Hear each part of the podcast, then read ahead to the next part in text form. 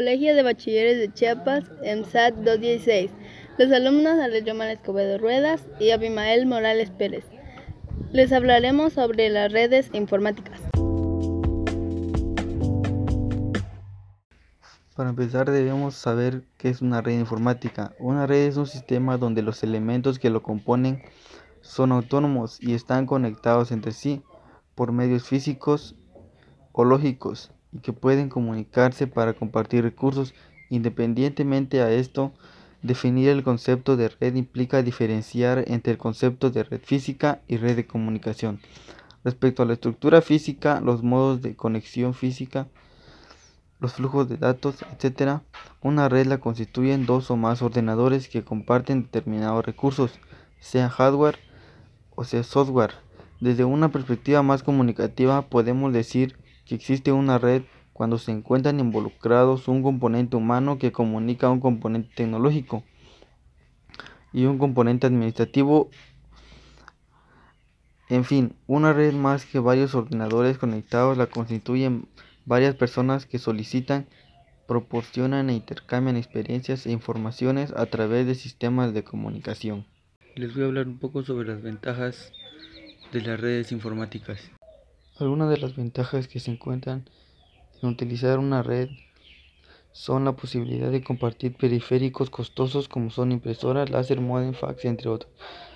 Posibilidad de compartir grandes cantidades de información a través de distintos programas, bases de datos, de manera que sea más fácil su uso y su actualización. Reduce e incluso elimina la duplicidad de trabajos. Permite utilizar el correo electrónico para enviar o recibir mensajes de diferentes usuarios de la misma red e incluso de redes diferentes. Reemplaza o complementa minicomputadores de forma eficiente y con un costo bastante más reducido. Establece enlaces con mainframes.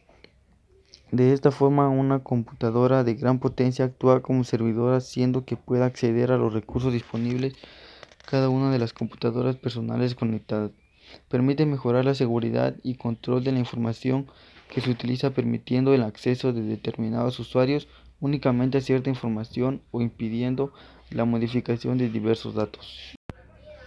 Ahora mi compañera les explicará un poco más sobre las redes informáticas.